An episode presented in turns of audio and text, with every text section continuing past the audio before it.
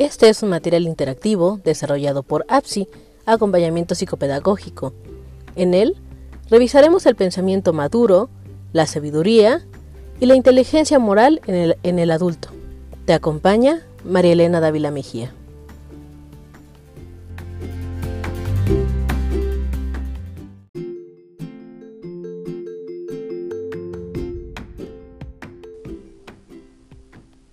De acuerdo con muchos estudios, en los adultos maduros la habilidad para resolver problemas novedosos, que es la inteligencia fluida, puede disminuir gradualmente, aunque muestran una creciente competencia por resolver problemas en sus campos de elección.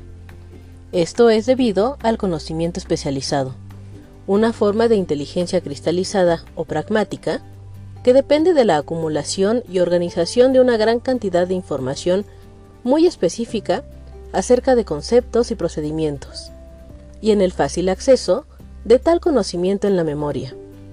Esta experiencia parece ser relativamente independiente de cualquier falla en la inteligencia general y en la maquinaria de procesamiento de información del cerebro. Con la experiencia, el procesamiento de información y el pensamiento fluido se enfocan en sistemas de conocimiento específico, este proceso de encapsulamiento facilita la incorporación, el acceso y uso del conocimiento dentro de cada campo de especialidad. El encapsulamiento es principalmente unidireccional e irreversible. Mientras los adultos permanecen sanos y vigorosos, continuarán acumulando experiencias y, y destrezas. El pensamiento experto con frecuencia parece automático e intuitivo los expertos no se apoyan en reglas. En vez de ello, aplican intuitivamente su experiencia acumulada, a lo que Sternberg llama conocimiento tácito a casos particulares.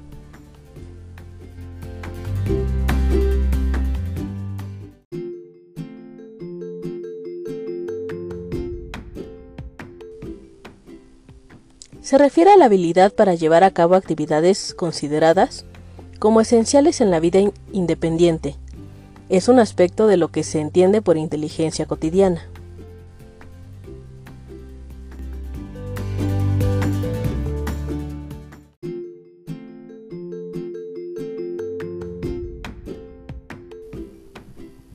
Se refiere a la habilidad de los adultos maduros para resolver los tipos de problemas con los que están familiarizados. Puede depender del pensamiento integrativo, es decir, la integración de una nueva experiencia con aquello que ya se conoce. El pensamiento integrativo tiene implicaciones emocionales y sociales. La intuición, el pensamiento integrativo y la interpretación subjetiva son características relevantes de lo que algunos investigadores comenzaron a ver como una etapa especial de madurez del desarrollo intelectual, el pensamiento postformal.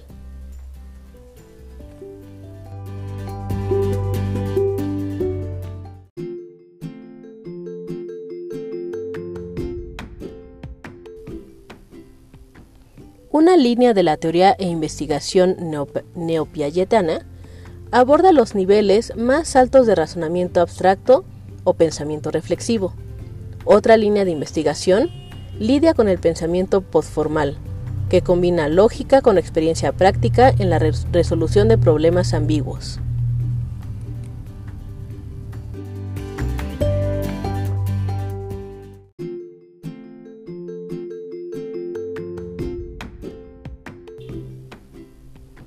El pensamiento reflexivo es una forma compleja de cognición que fue definida por primera vez por el filósofo y educador estadounidense John Dewey como consideración activa, persistente y cuidadosa, de información o creencias con base en la evidencia que lo sostiene y en las conclusiones a las que conduce. Los pensadores reflexivos continuamente cuestionan hechos supuestos, extraen inferencias y hacen conexiones. Se cree que esta capacidad surge entre los 20 y 25 años de edad. Aunque casi todos los adultos desarrollan la capacidad para convertirse en pensadores reflexivos, pocos logran alcanzar una destreza óptima.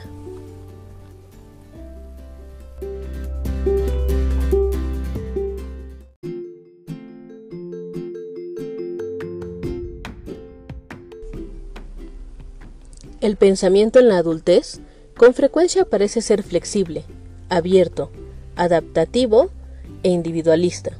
Se apoya en la información así como en la lógica. Aplica los frutos de la experiencia personal a situaciones ambiguas que los adultos enfrentan día a día. El pensamiento postformal por lo general se caracteriza por la habilidad para lidiar con incertidumbres, inconsistencias, contradicciones, imperfecciones y compromisos. El pensamiento postformal es relativista, al igual que el pensamiento reflexivo. Permite a los adultos trascender a un solo sistema lógico y reconciliar o elegir entre diferentes ideas o demandas en conflicto, cada una de las cuales, desde su propia perspectiva, puede tener una afirmación válida y cierta. El pensamiento postformal se desarrolla a través de experiencias que abren una posibilidad de mirar las cosas de una manera poco convencional. Basándose en la obra de Perry, Gisela, psicóloga de la Wayne State University, propone tres niveles del desarrollo cognitivo adulto. El primero, el nivel intrasistémico, corresponde al estadio de operaciones formales de Piaget. Pueden razonar dentro de un solo sistema de pensamiento, pero no desmarcarse de éste para reflexionar sobre sí mismo. Los adolescentes y quienes entran a estudios universitarios son capaces de lidiar solo con un sistema lógico, como correcto. Y aunque pueden reconocer que otras personas sostienen opiniones diferentes, es difícil para ellos aceptar que un argumento o sistema alternativo puede ser tan válido como el propio. El segundo es el nivel intersistémico. Las personas se vuelven conscientes de los múltiples y contradictorios sistemas de pensamiento, aunque pueden discutir y elaborar sobre estos sistemas de pensamiento. Y cada vez son más capaces de tolerar el conflicto. Todavía ven los sistemas como distintos e irreconocibles. Por último, el nivel integrado. Se caracteriza por apertura, flexibilidad y reflexión responsable y autónoma. Las personas ven el cambio y la diversidad como positivos y pueden recurrir a diferentes perspectivas y sistemas de valores. La verdad ya no se percibe como absoluta o como totalmente relativa, sino que es juzgada a partir de una reflexión racional y disciplinada y de pensamiento y discusión colectivos.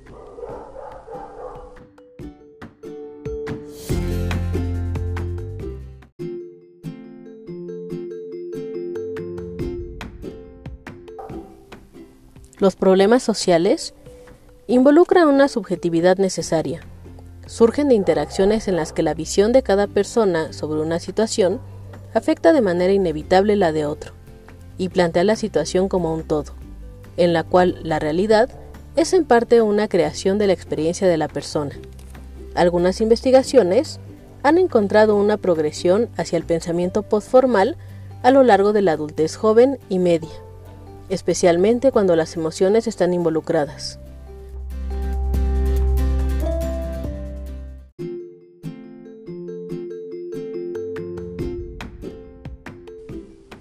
Un prominente investigador, John Sinnott, propone varios criterios del pensamiento postformal.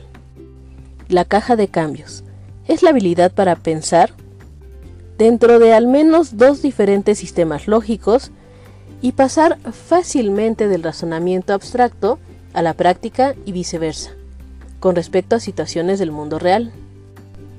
Definición de problemas. Es la habilidad para definir un problema que cae dentro de una clase o categoría de problemas lógicos y discernir los parámetros desde los cuales será considerado. Cambio proceso-producto. Es la habilidad para comprender que un problema se puede resolver con ayuda de un proceso con aplicación general a problemas similares, o a través de un producto, una solución concreta al problema particular. Pragmatismo es, la habilidad para elegir la mejor de entre varias posibles soluciones lógicas y reconocer los criterios para elegirla. Soluciones múltiples.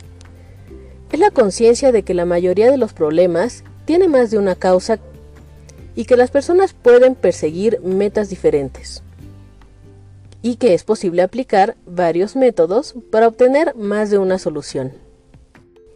Conciencia de la paradoja. Es el reconocimiento de que un problema o solución involucra conflicto inherente. Por último, el pensamiento autorreferencial. Es la conciencia de una persona de que debe ser evaluada de acuerdo con la lógica que usa.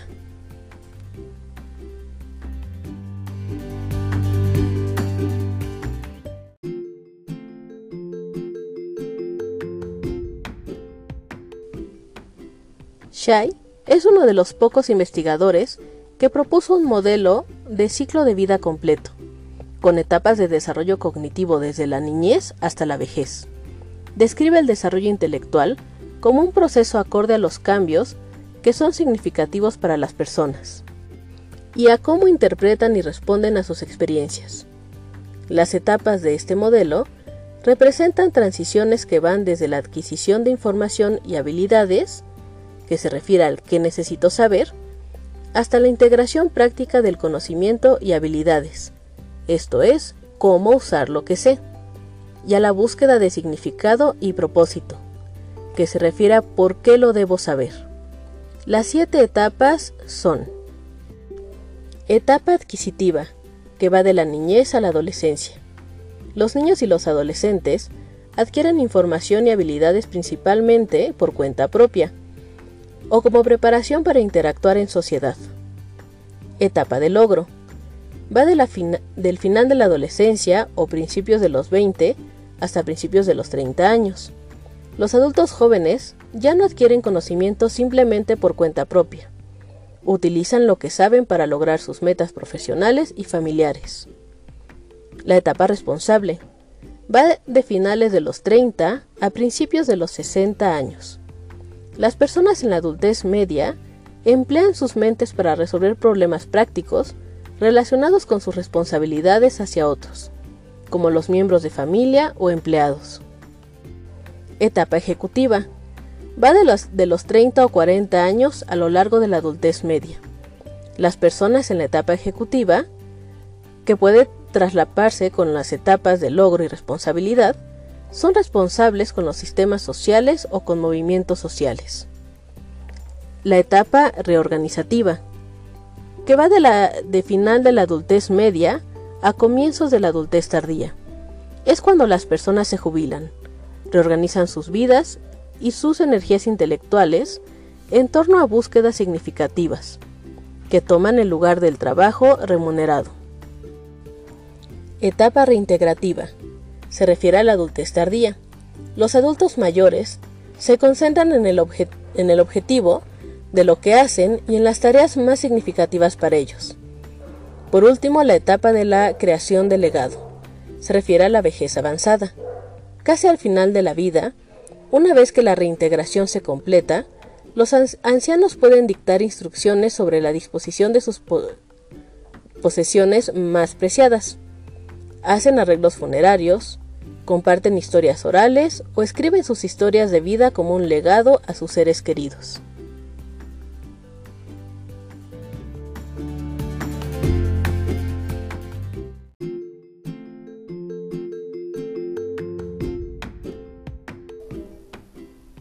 La sabiduría tiene muchos significados, pero ninguna definición precisa, aunque la mayoría de las personas cree saber lo que es cuando se la encuentra.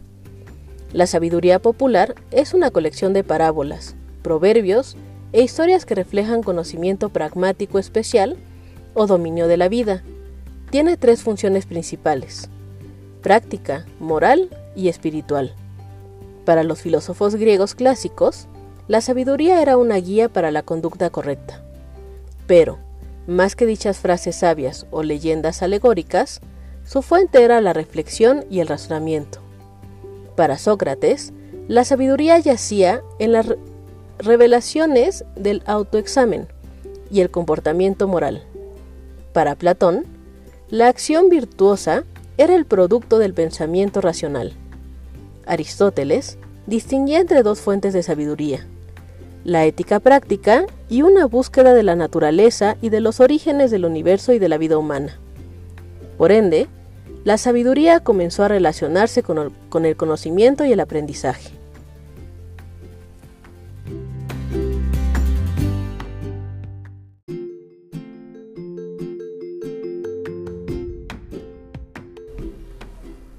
El abordaje clásico es el de la sabiduría como un aspecto del desarrollo de la personalidad en la vida tardía. En la actualidad, algunos teóricos adoptan una perspectiva más contextual y describen la sabiduría como una habilidad cognitiva. Otros consideran la sabiduría como una integración del intelecto y la emoción.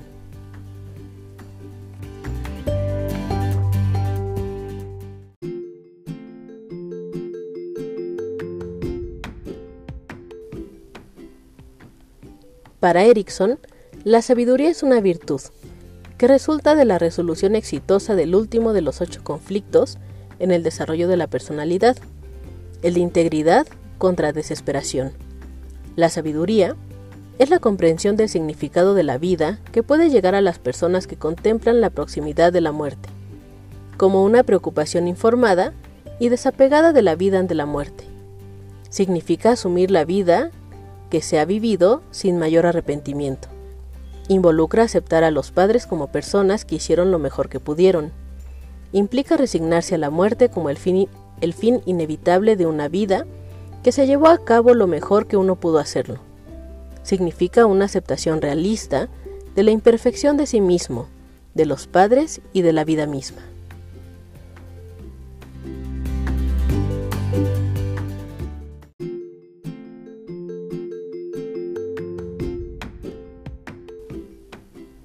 En contraste con la inteligencia, que definió como una habilidad para pensar de manera lógica y abstracta, Clayton definió la sabiduría como la habilidad para enfrentar paradojas, reconciliar contradicciones y hacer y aceptar compromisos. Las personas sabias evalúan los efectos de sus actos sobre ellos mismos y los demás. La sabiduría es especialmente útil para la toma de, de decisiones prácticas en un contexto social. La inteligencia ayuda a saber cómo hacer algo. La sabiduría pregunta si debe hacerlo. Las personas sabias son mejores que otros para resolver problemas sociales que involucran valores.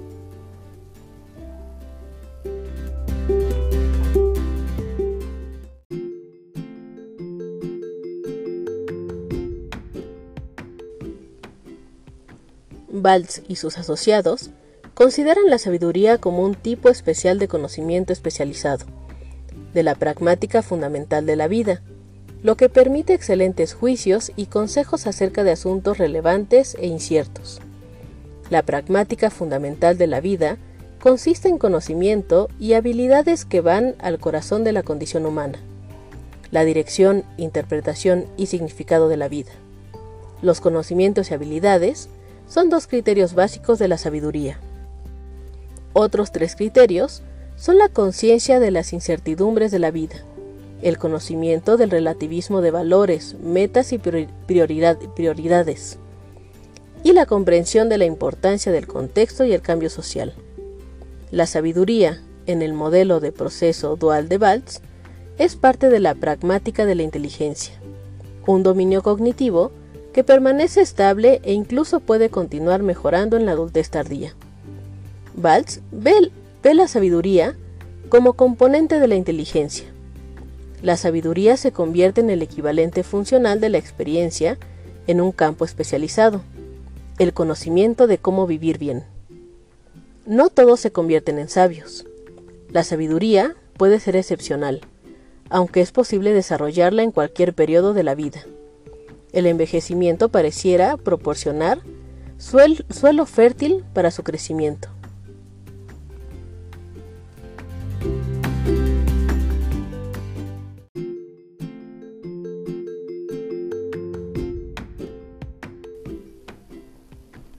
Bouvier-Biff define la sabiduría como una integración de dos modos básicos de conocimiento. Logos, que se refiere a objetivo, analítico y racional, y mitos, que se refiere a lo subjetivo, experiencial y emocional. Ella ve esta integración como la principal tarea del desarrollo de un adulto sano. El funcionamiento mental pleno y maduro consiste en un diálogo constante entre mitos y logos, en el que un modo, mitos, proporciona riqueza y fluidez experiencial, y el otro, logos, cohesión, lógica y estabilidad.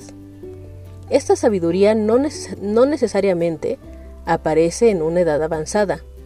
De hecho, parece alcanzar su cima en la adultez media. Lo que hace sabias a las personas es el conocimiento de temas que son parte de la condición humana.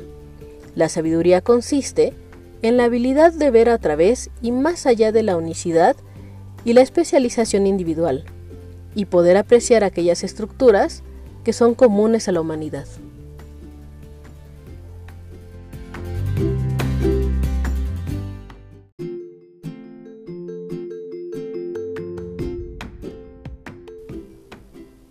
Algunos investigadores, influidos por la filosofía oriental, creen que la sabiduría se basa en el crecimiento espiritual, y es probable que se desarrolle a una edad tardía.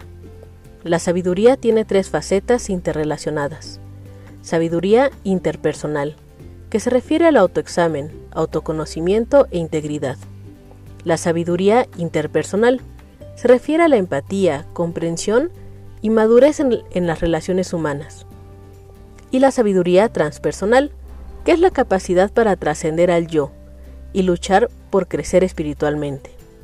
La interioridad, una tendencia hacia la introspección y la preocupación por la vida interior, que se asocia con el envejecimiento.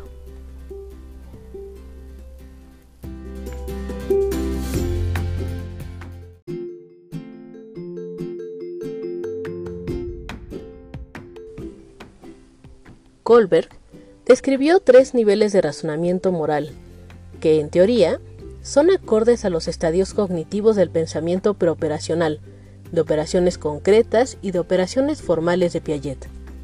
El primer nivel es la moralidad preconvencional.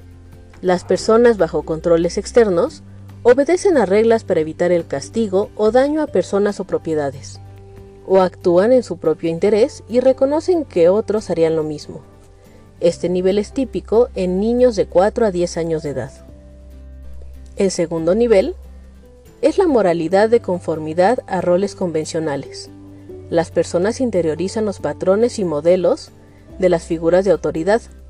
Les interesa ser buenos, agradables y se preocupan por los demás y por mantener el orden social. Este nivel se alcanza después de los 10 años. El tercer nivel la moralidad de principios morales autónomos. La moralidad está completamente internalizada. Las personas reconocen conflictos entre estándares morales y hacen sus propios juicios con base en criterios como lo correcto, la igualdad y justicia.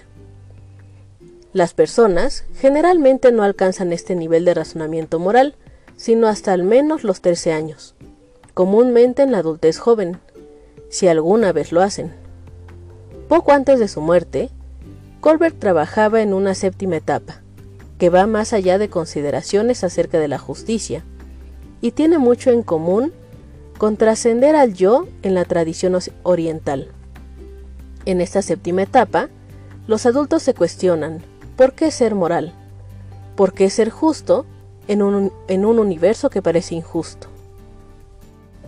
La respuesta, sugirió Colbert, se encuentra en lograr una perspectiva cósmica, una sensación de unidad con el cosmos, la naturaleza o Dios. Este enfoque permite a una persona ver los conflictos morales desde la perspectiva del universo como un todo. En la etapa 7, la ética se sustenta en la ley natural, en principios basados en la naturaleza humana y forma parte integral del orden natural de las cosas. Al experimentar unicidad con el cosmos, una persona llega a reconocer que todo está conectado. Esto significa que las acciones de una persona afectan todo y a todos los demás, y las consecuencias se reflejan de vuelta en ella.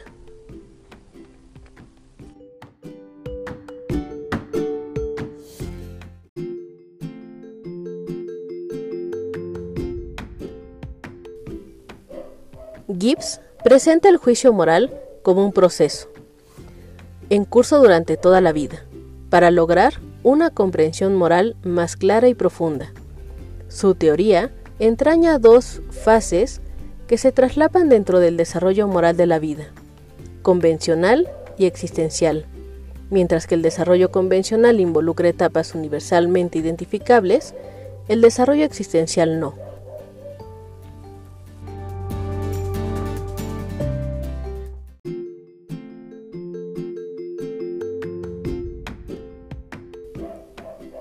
Gilligan sugiere que el dilema moral central de una mujer es el conflicto entre sus propias necesidades y las de los demás. Aunque la mayoría de las sociedades por lo general esperan asertividad y juicio independiente del hombre, desean de la mujer autosacrificio y generosidad hacia los demás. Gilligan concluyó que las mujeres piensan menos acerca de justicia abstracta e imparcialidad que los hombres, y más acerca de sus responsabilidades hacia personas específicas. En su propia investigación posterior, Gilligan describió el desarrollo moral, tanto en hombres como en mujeres, conforme evolucionaban más allá del razonamiento abstracto.